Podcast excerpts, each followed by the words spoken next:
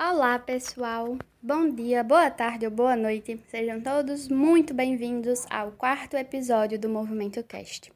Aqui será um espaço para conversarmos sobre dor lombar, exercícios físicos, planejamento de atividades e atitudes que podemos realizar no nosso dia a dia para lidar com a dor nas costas.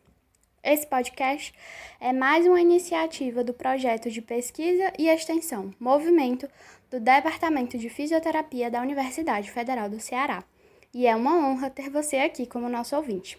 Você também pode encontrar o Projeto Movimento nas redes sociais, no Instagram, no arroba movimento.ufc, no Facebook e no YouTube, no Movimento UFC, e no Spotify, Movimento Cast.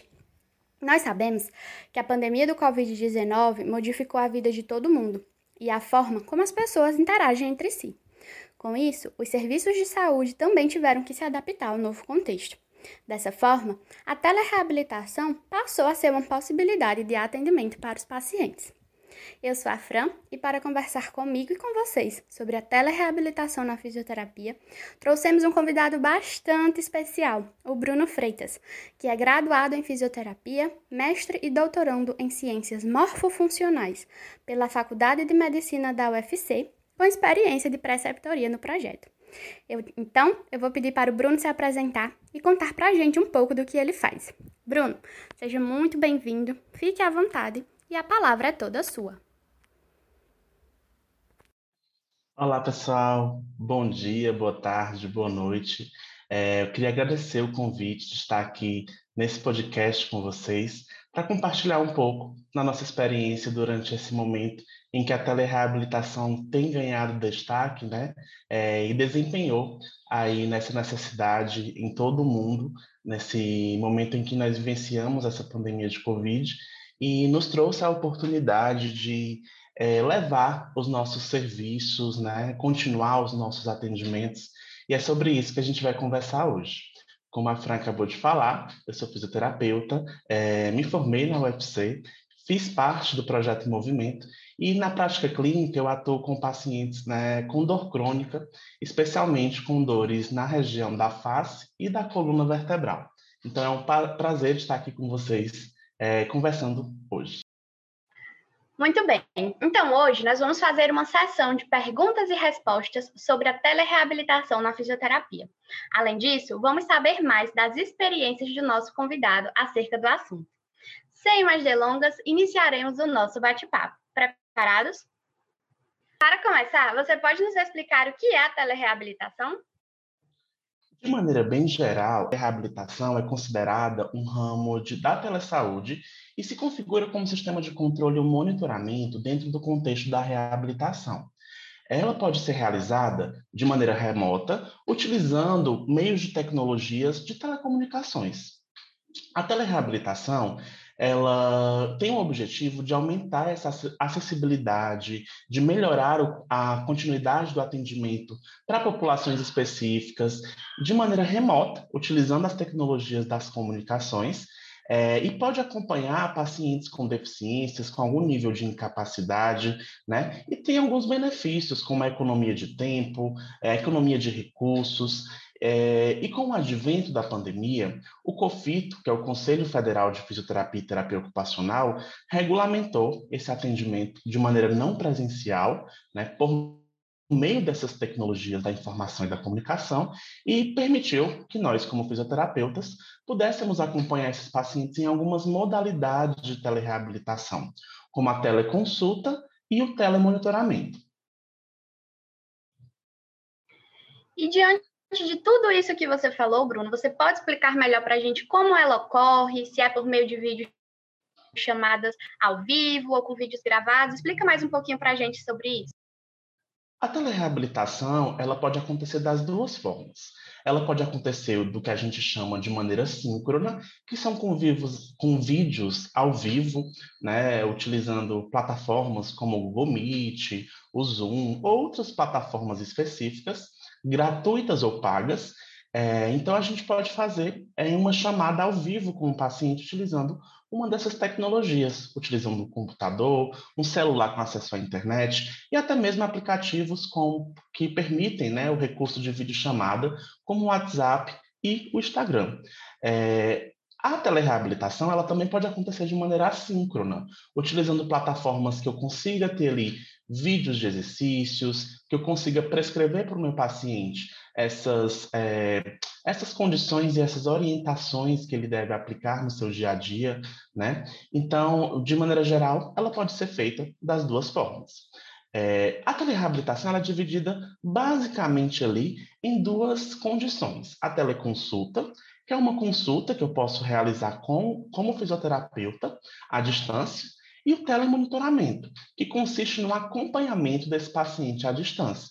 Então, o paciente ele pode ser, inclusive, avaliado de maneira presencial e passar a ser acompanhado por meio do telemonitoramento.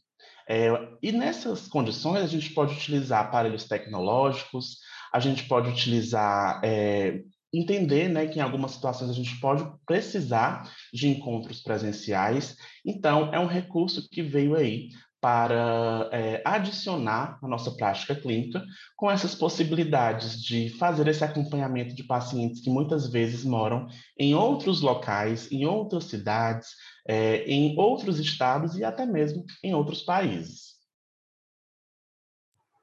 E aí, quem são as pessoas com dor que podem participar da telereabilitação? E aí também já aproveitando a deixa, né?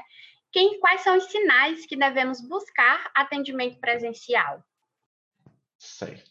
De maneira bem geral, os pacientes podem sim fazer uh, uma avaliação por meio da, de, um tele, de uma teleconsulta, né? Até porque grande parte da nossa avaliação como fisioterapeuta e grandes informações, e a maior parte das informações que vão ser ali coletadas, né, para a gente chegar no nosso diagnóstico, elas vêm a partir da nossa anamnese, da conversa que a gente tem com o paciente. Quando a gente pensa nesse contexto do paciente com dor, principalmente os pacientes que têm dor crônica, né? No caso aqui do movimento, a gente é, acabou tendo essa experiência muito com pacientes com dor lombar crônica, né? É, a gente pode utilizar, né, dessa, desse, desses recursos para chegar nesses pacientes para fazer, por exemplo, uma, é, um atendimento de avaliação e a partir dessa avaliação, a gente pode perceber o perfil desse paciente para ver se ele teria ali indicação para entrar é, em um atendimento por meio de telereabilitação ou se seria indicado um atendimento presencial. Mas, de maneira bem geral, os estudos têm mostrado né, que o teleatendimento, a telereabilitação, ela tem demonstrado efeitos similares ao atendimento presencial na maioria das condições. Mas claro que esses resultados desses estudos, eles variam dependendo da condição, do contexto, do perfil de paciente, do domínio tecnológico, entre outras coisas.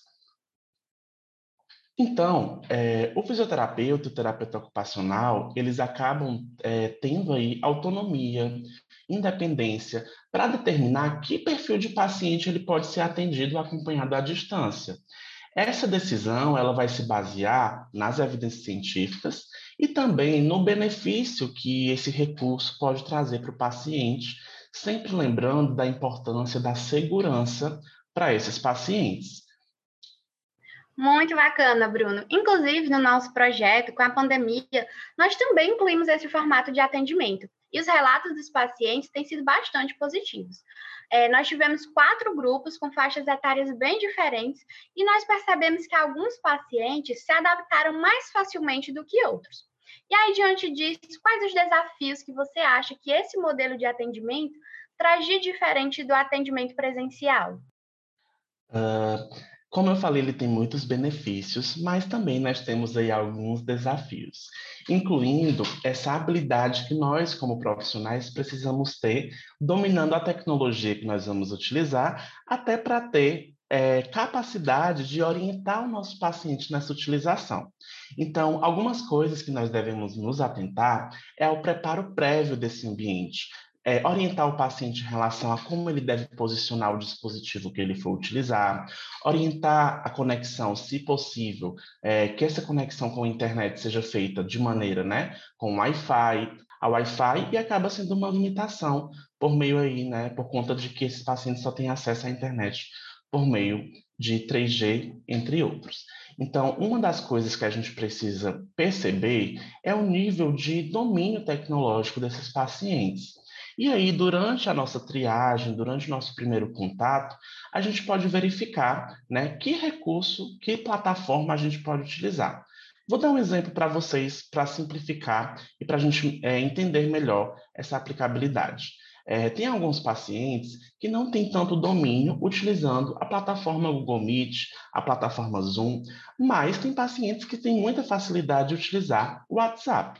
Então, será que é melhor a gente utilizar um dispositivo e uma plataforma que ele não tenha tanto domínio? Ou será que é melhor a gente utilizar um que ele consiga manipular de maneira mais fácil e mais acessível? Um outro ponto importante é que a gente deve orientar esse paciente a preparar o ambiente. Então, orientar que ele deve ir para um ambiente reservado, né? A gente teve muitas experiências nos grupos que a gente conduziu de é, pacientes que não conseguiam ter acesso à tecnologia, a um fone de ouvido, acabava que ficava num local que tinha muita interferência de ruídos, que acabava né, não tendo tanta iluminação. É, então, a gente precisa preparar previamente esse paciente, dando essas orientações, né, é, até para economizar é, o tempo e, na verdade, aproveitar melhor o tempo em que nós estivermos nessa videochamada com o nosso paciente. Né? Então, além disso, pessoal, tem pacientes, por exemplo, que têm muito mais facilidade com o uso de tecnologias.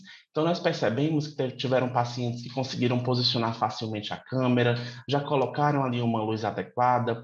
Tem outros que não sabiam muito bem nem posicionar o dispositivo, no caso, seu celular. Então, a gente acabava tendo que demorar muito para instruir. Mas isso faz parte do processo, né? Então, uh, na verdade, as orientações elas precisam acontecer a todo instante e o paciente também precisa estar atento e aberto ali as sugestões que forem sendo conduzidas pelo profissional. Mas eu destaco que o profissional precisa saber instruir, então acaba que a gente tem que também ter ali um certo domínio da plataforma e da tecnologia que a gente escolher utilizar. Nós falamos um pouco sobre os desafios, mas e quais são as vantagens que a telereabilitação pode proporcionar no cuidado de pessoas com dor crônica que são usuárias das nossas unidades básicas de saúde? Nossa, com certeza tem muitos desafios, mas eu acho que as vantagens são muito maiores. Né? É, nós temos vários benefícios que nós podemos listar para esses pacientes que podem aí vir a ser atendidos por meio da telereabilitação. É, os benefícios incluem conveniência, né, o fácil acesso, a flexibilidade de horários, a redução de custos, principalmente com o transporte, né, é, menor tempo, né? É, a telereabilitação proporciona também a possibilidade de a gente fazer atendimentos em grupo e essa é, e existe regulamentação para isso. Né? Uh, a telereabilitação ela também pode empoderar o paciente de um modo que estimula esse paciente é, no contexto do autogerenciamento, da autoeficácia, né, que são habilidades, capacidades de o próprio paciente gerenciar a sua condição de saúde. Então, acaba que a gente consegue é, não ter aquele contato físico direto, mas acaba que a gente consegue, a gente consegue proporcionar para esse paciente um empoderamento e também essa possibilidade de adquirir essas habilidades de autogerenciamento e autoeficácia. E esses fatores é, são importantíssimos no tratamento de condições crônicas, como as dores crônicas, né? É, entre outras condições. E o interessante é que já tem alguns estudos publicados, principalmente estudos qualitativos bem recentes, que demonstram que pacientes atendidos de forma remota, é, diferente do que o senso comum acha, eles consideram o atendimento remoto muito mais humanizado e próximo do que as consultas presenciais. Porque no atendimento remoto existe toda aquela preparação, a gente acaba entrando dentro da casa do paciente, né? Porque ele está ali por meio de um vídeo, mas ele está dentro da sua casa, né? Então a gente acaba entrando em um ambiente que não é a mesma coisa de o paciente se deslocar para o seu consultório, para a clínica que você trabalha, para a unidade básica de saúde, né? E aí uh, fechar esse, esse proporcionar também esse contato mais próximo, apesar de ser à distância. Estamos quase finalizando, mas antes disso, gostaríamos de agradecer ao Bruno e dizer que foi um prazer tê-lo conosco em nosso podcast e que ele sempre será muito bem-vindo aqui. Bruno, nós ficamos muito felizes com a sua contribuição, foi de grande valia para nós. E você gostaria de deixar alguma mensagem para os nossos ouvintes?